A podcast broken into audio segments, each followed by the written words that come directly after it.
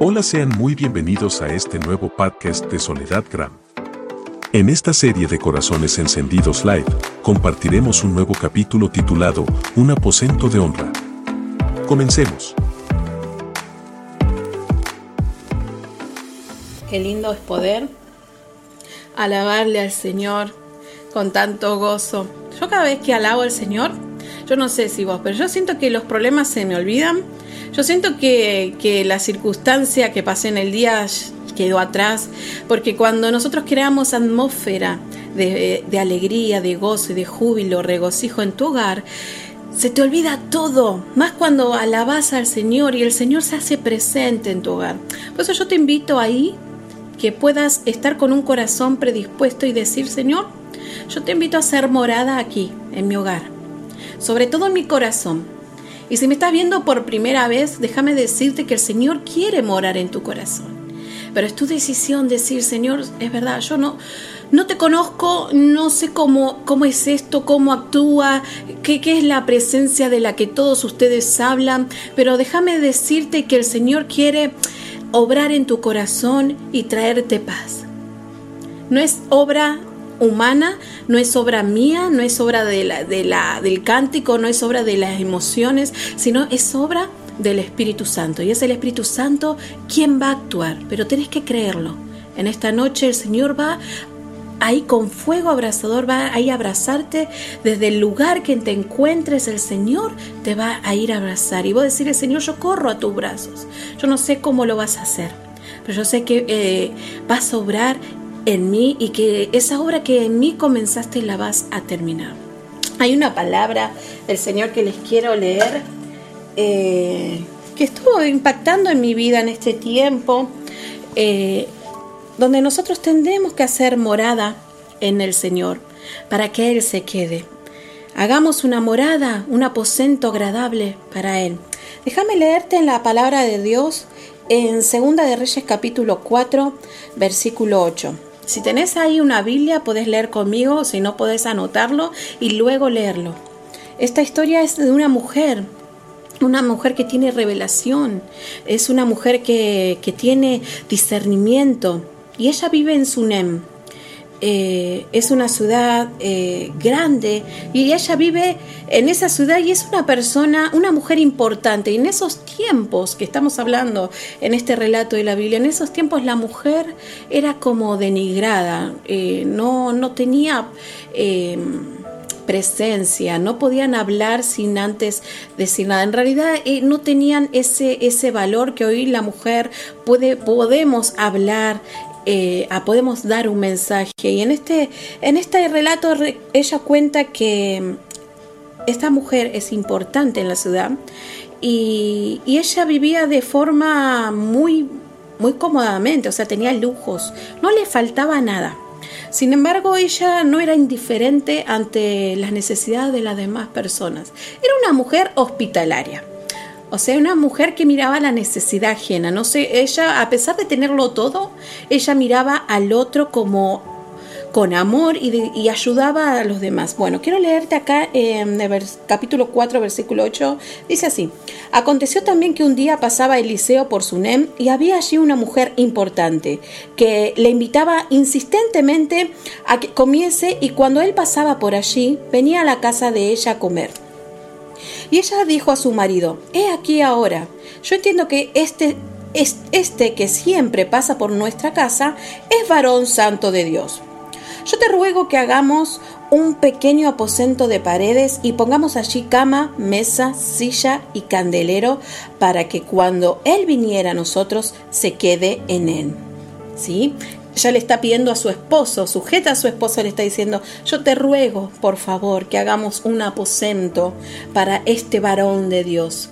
Ella dijimos que es una persona, una mujer con revelación y discernimiento. Y ella podía ver con sus ojos espirituales que este varón, profeta de Dios, portaba la presencia de Dios, Eliseo.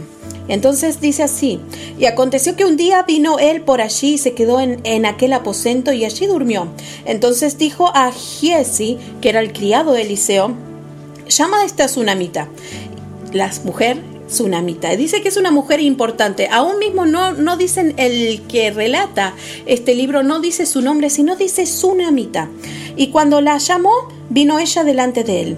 Dijo él entonces a Giesi, dile, He aquí tú has estado solícita por nosotros con todo este esmero. ¿Qué quieres que haga por ti? ¿Necesitas que hable por ti al rey o al general del ejército? Y ella respondió, yo habito en medio de mi pueblo. O sea, le estaba diciendo Eliseo, no necesito nada, estoy posicionada en un lugar importante, tengo todo, no me hace falta nada. Y ella no quería nada, ella era, era hospitalaria, eh, le hizo sin recibir nada a cambio un aposento donde cada vez que pasa este hombre de Dios, él pueda dormir y descansar junto a su criado. Entonces él se sentía con deuda y le decía, em, ¿qué quieres que yo haga por ti? ¿Quieres que hable por el rey? Y entonces ella le dice, no, no, no, yo tengo acceso al rey, así que no hace falta nada. Y él dijo, ¿qué pues haremos por ella? Le dice ella ante la respuesta que la mujer le dijo, no, no necesito nada. Él le dice a su criado, a Giesi, respondió, he aquí que ella no tiene hijo y su marido es viejo. Esto le dice el criado el criado como, como chusma y metido, digamos. él supone que necesita eso. Y entonces dice, dijo entonces, llámala. Y él la llamó. Y ella se paró a la puerta. Y él le dijo, el año que viene por este tiempo abrazarás un hijo. Y ella dijo, no, señor mío, varón de Dios, no hagas burla de esta sierva. Su marido era un hombre anciano, ella ya no podían tener hijos. Mas la mujer Después de un tiempo concibió y dio a luz un hijo el año siguiente, en el, tiempo que Eliseo le había dicho. El niño creció, pero aconteció un día que vino a su padre, que estaba con los segadores, y dijo a su padre, ¡ay, mi cabeza, mi cabeza! Y el padre dijo a un criado, llévalo a su madre. Y habiéndole él tomado y traído a su madre, estuvo sentado en sus rodillas hasta el mediodía y murió. Esta historia me impacta porque ella recibe revelación honra a este hombre de Dios.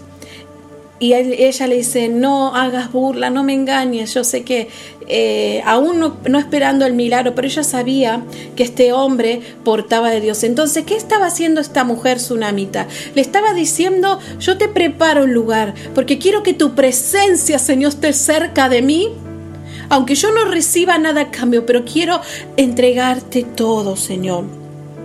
El Señor le da un hijo, también se lo arrebata.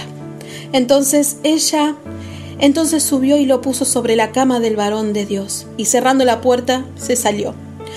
Llamando luego a su marido le dijo, Te ruego que envíes conmigo a alguno de los criados y una de las asnas para que yo vaya corriendo al varón de Dios y regrese. Ella no se quedó enterrando a su hijo. Ella no se quedó con, eso, con, que, murió y listo. Ella, ella se eh, no enterró los planes de Dios ella acudió al varón de Dios, pero no porque él tenía el poder humanamente, sino porque él portaba el poder de Dios. En el versículo 22 eh, dice, llamando luego a su marido, le dijo, te ruego que envíes conmigo a alguno de los criados y una de las asnas para que yo vaya corriendo al varón de Dios y regrese. En el 23 dice, él dijo, ¿para qué vas a verle hoy? No es, no es nueva luna ni día de reposo. Y ella respondió, paz. Después hizo enalbardar el asna y dijo al criado, guía y anda y no me hagas detener en el camino, sino que cuando yo te lo dijere. En el versículo 25 dice, partió pues y vino el varón de Dios al monte Carmelo y cuando el varón de Dios la vio de lejos, dijo a su criado Giaisi, he aquí la tsunamita. Esta mujer es una mujer indetenible, Creo que yo no sé cómo hizo, pero más de nueve horas habrá estado caminando para llegar a este varón. Entonces le dice, eh, te ruego que vayas ahora corriendo a recibirle y le digas, ¿te va bien a ti? ¿Le va bien a tu marido y a tu hijo? Y ella dijo, bien. ¿Qué quiere decir con esto? Vas a estar con dolores, vas a estar con problemas. El mundo te va a ver y el mundo va a esperar que te pase algo, porque muchas veces en esta sociedad no estamos esperando ver bien al prójimo, sino estamos viendo a ver si vas a caer. Entonces esta señora mujer de Dios indetenible, que crea en lo sobrenatural de Dios, en el poder, en lo que portaba la presencia de Dios, ella podía ver, tenía discernimiento. Entonces ella le dijo, todo está bien Creía en la presencia de Dios. Creía que si Dios le reveló y Dios le dio, algo había que pasar, algo había un propósito. Entonces dice en el versículo 27, luego que llegó a donde estaba el varón de Dios en el monte, se asió de sus pies y se acercó a Giesi para quitarla. Pero el varón de Dios le dijo, para, para, para, déjala, déjala, porque su alma está en amargura y Jehová me ha encubierto el motivo y no me lo ha revelado. En el versículo 28 dice, y ella dijo, ¿pedí yo, hijo, a mi Señor? ¿No dije yo que no te burles de mí? El dolor de una madre. Entonces dijo él a Giesi, Eliseo a su criado, ciñe tus lomos y toma mi báculo en tu mano y ve, si alguno te encontrare no lo saludes y si alguno te saludare no le respondas y pondrás mi báculo sobre el rostro del niño.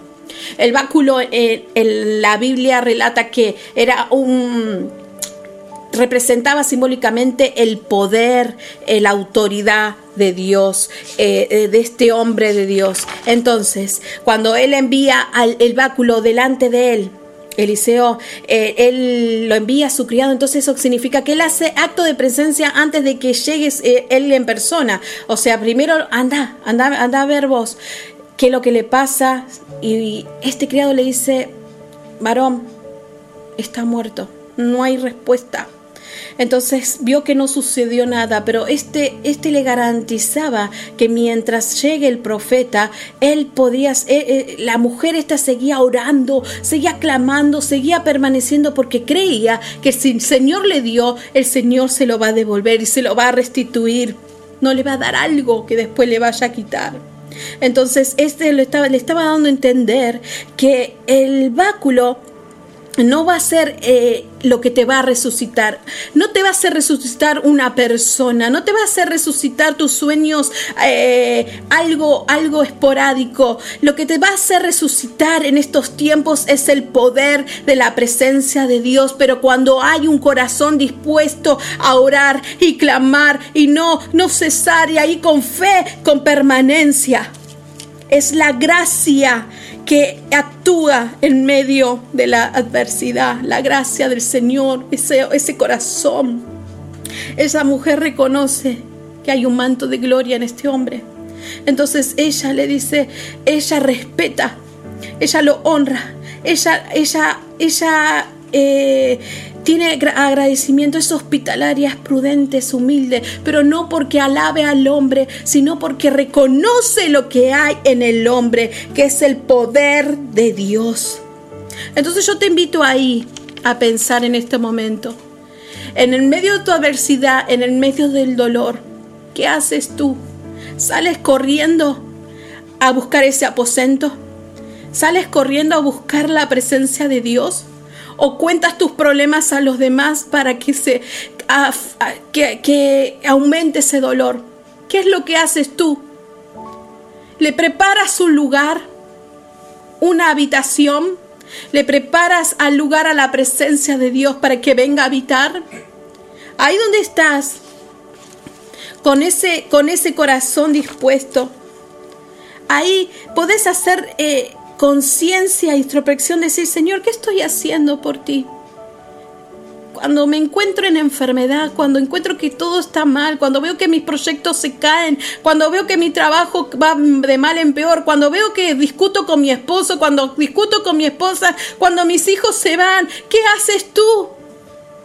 Acudes a, decirle, Señor, ven a habitar a este aposento, quiero tu presencia cerca de mí y presentas a Él tus cargas en clamor, en oración, en fe, o sales corriendo en busca de desesperación, en busca de algo.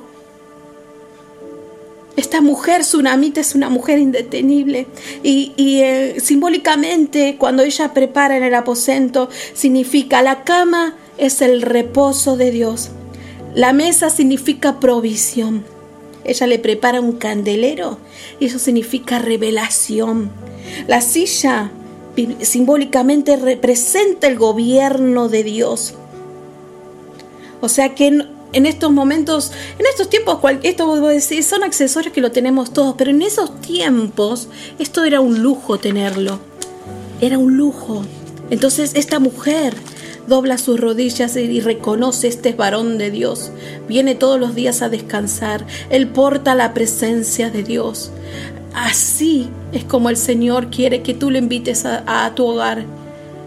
Que invites su presencia, que digas, Señor, acá me presento. Te doy todo lo mejor de mí, aunque yo tal vez no, no tenga todos esos lujos, pero te doy todo te doy todo. El Señor quiere que tú te presentes a Él con todo lo que tú tengas, con lo que no tengas y que le prepares su lugar. Dios no pasa por alto tus acciones generosas. Él siempre obrará en favor de aquellos que acuden a Él con fe y perseveran en la oración. Esta mujer nos demuestra que el valor de su fe y la perseverancia eh, pudo ver obrar el milagro. Luego dice la palabra de Dios, cuando él regresa a orar por este niño que estaba muerto, Eliseo dice que se paseó por toda la habitación, cerró la puerta, entró y cerró la puerta, se paseó por toda la habitación, oraba, oraba, clamaba al Señor con fe, con seguridad, con paz y certeza que el Señor iba a restituir la vida de ese niño. Entonces, ¿qué hizo?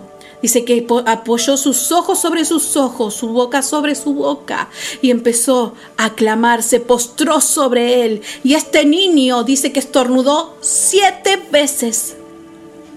Ahí es donde empezó su alma a vivificar en él. Entonces ahí empezó a sentir el calor de este niño que volvió a la vida. Entonces Eliseo manda llamar a la tsunamita y le dice, ven, ven mujer, ven. Y ella dice que eh, en, el versículo 36 dice, entonces llamó él a Jesse, que es su criado, y le dijo, llama a la tsunamita. Y él la llamó, y entrando ella, él le dijo, toma tu hijo. Y así que ella entró se echó a sus pies y se inclinó a tierra y después tomó a su hijo y salió. ¿Qué queremos decir con esto? No dejes que entierre el enemigo tus sueños. No los entierres antes de tiempo. Clama, clama con fe, con seguridad. El Señor va a restituir lo que el diablo, el enemigo te robó. Si te robó tu hogar, si te robó tu matrimonio, si te robó tu trabajo, confía, entra en el aposento, pasea, pasea. Cuando vos te encuentres que estás peleando con tu esposo, ahí en un momento para y rodea tu casa en oración. Empieza a clamar, este es lugar, esta es morada de Cristo, aquí no entra el conflicto, aquí no entra el dolor, aún si me encuentro en dolor, tú eres mi fortaleza, puedes levantarte ahí como esta tsunamita, con fe, con indetenible, fue en busca de una respuesta. La respuesta no está en esta tierra, hermano. La respuesta viene del cielo. La respuesta no viene de un hombre, de un pastor que predique. La respuesta viene del cielo. La revelación viene del cielo. ¿Qué portas en tu corazón? ¿Qué estás portando? ¿Portas la presencia de Dios? ¿Estás haciendo morada? ¿Le estás preparando un lugar para que Él venga a habitar? Para que Él se sienta cómodo y se sienta honrado, se sienta respetado se sienta adorado. Te estás abriendo ahí morada en tu corazón y decirle, Señor, tú eres mi respuesta. Yo no me voy a quedar con el no, no me voy a quedar con el no de los hombres, porque si tú me diste un hijo, tú me lo vas a devolver. Así, indetenible, era esta mujer. Se mantuvo fiel. Ahora no, qué difícil es saber que el Señor permitió que esto ocurriera. Muchas veces nosotros nos preguntamos, aún cuando tenemos eh, aflicciones, y Señor, ¿por qué permitís que me pase estas cosas? Si vos decís que estás conmigo, ¿por qué lo permitís? ¿Cuántas veces, no? Cuestionamos a Dios y entonces dice, ¿para qué recibir un hijo y luego perderlo, no? De forma tan repentina. ¡Qué dolor! ¡Qué dolor de una madre! Pero ella no quedó en, el, en la lástima, porque ella pues caminaba y todos le decían, ¿estás bien? ¿Estás bien? Estoy bien. En su dolor, desesperación, estaba quebrada, pero ella caminaba, iba en busca. eh, de la respuesta.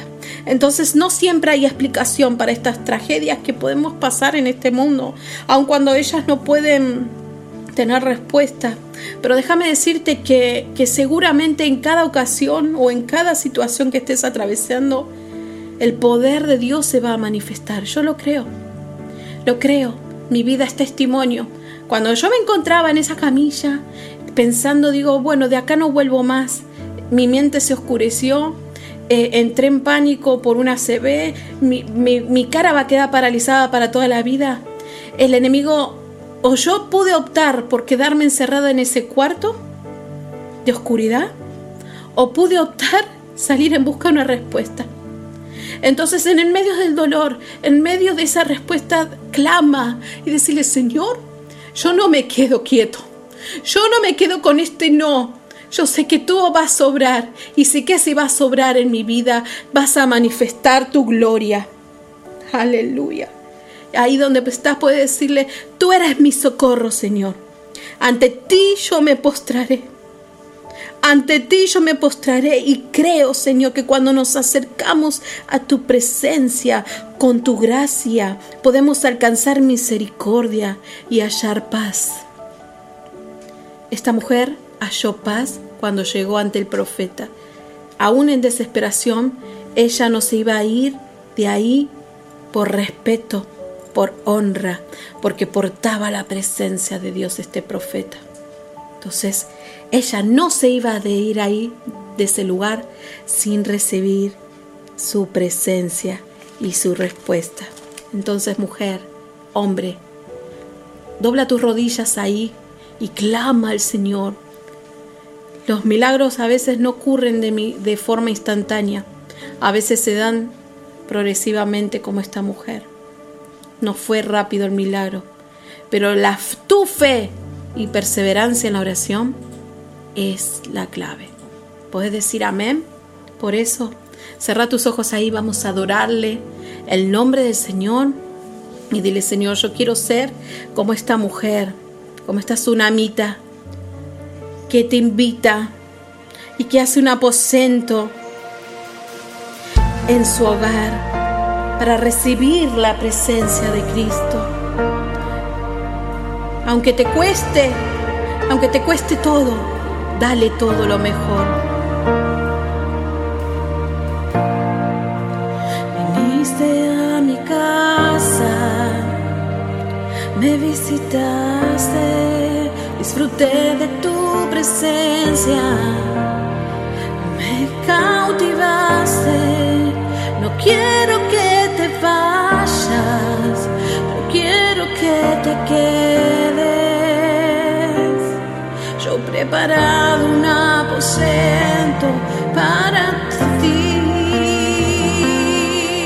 Mi amado, mi amado, yo soy la tsunamita que te dice vive aquí.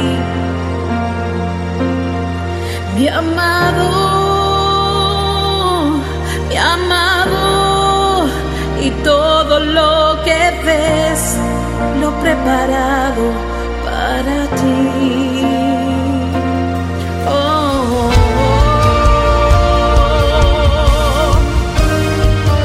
he preparado un lugar para ti, Señor. Esto fue un nuevo episodio del podcast de Corazones Encendidos Live, con la conducción de Soledad Gran. Puedes seguirla en todas sus redes sociales y escuchar su música en todas las plataformas digitales. Si te gustó este nuevo episodio, comparte con más amigos. Si deseas ver los videos musicales y el programa Corazones Encendidos Live, busca a Soledad Gram en YouTube y activa las notificaciones. Muchas gracias por escuchar.